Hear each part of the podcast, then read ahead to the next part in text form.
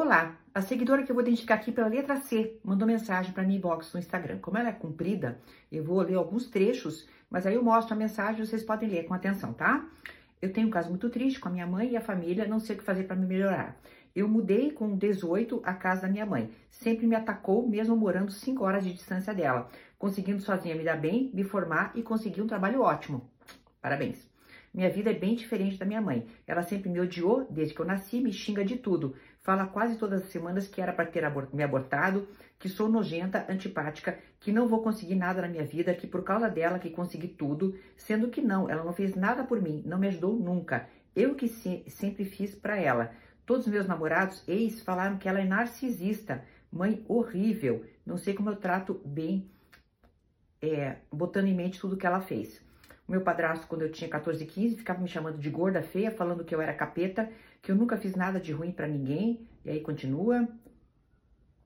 Com 16 anos ela tomava conta dos irmãos.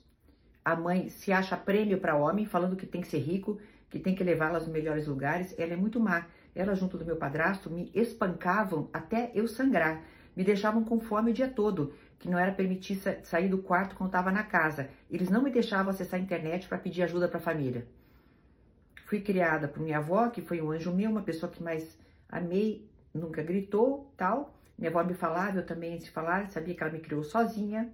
Minha mãe mente para todos que sobre mim só conta mentira. Virou meu irmão contra mim. Minha mãe ficou uh, rindo, fazendo piada. Ela deve ter feito alguma tentativa e, e se finge para os outros para falar e fazer e parecer como uma boa mãe. Bem, querida, estamos diante de uma mãe narcisista, né? O que a gente chama até de narcisismo perverso. Você veja, né? Você apanhava, você era trancada no quarto. É... Até hoje, quando ela vê algum problema, ela ri dele, ela desqualifica você constantemente.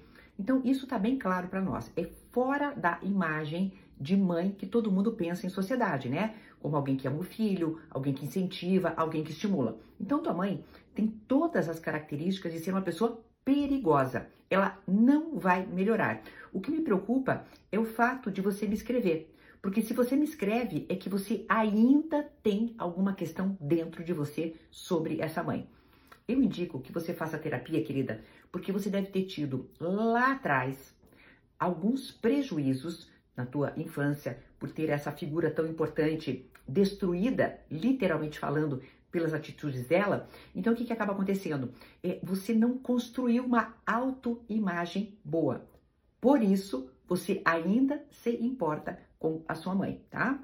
É, o pensamento para um filho de narcisista é o seguinte: é o pensamento de se manter distante, seja fisicamente, seja mentalmente. Você conseguiu o afastamento físico, mas você ainda não conseguiu o afastamento mental. E quando você fala para mim, todas as semanas ela faz isso, então isso quer dizer que você fala com ela todas as semanas.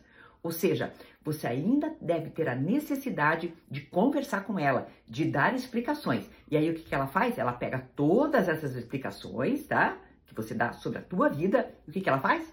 Desqualifica. Ela usa contra você. Você vai ter que se acostumar a não dar satisfações para sua mãe, já que você é uma pessoa adulta. Ah, e o meu irmão, como é que faz? Eu gosto muito do meu irmão.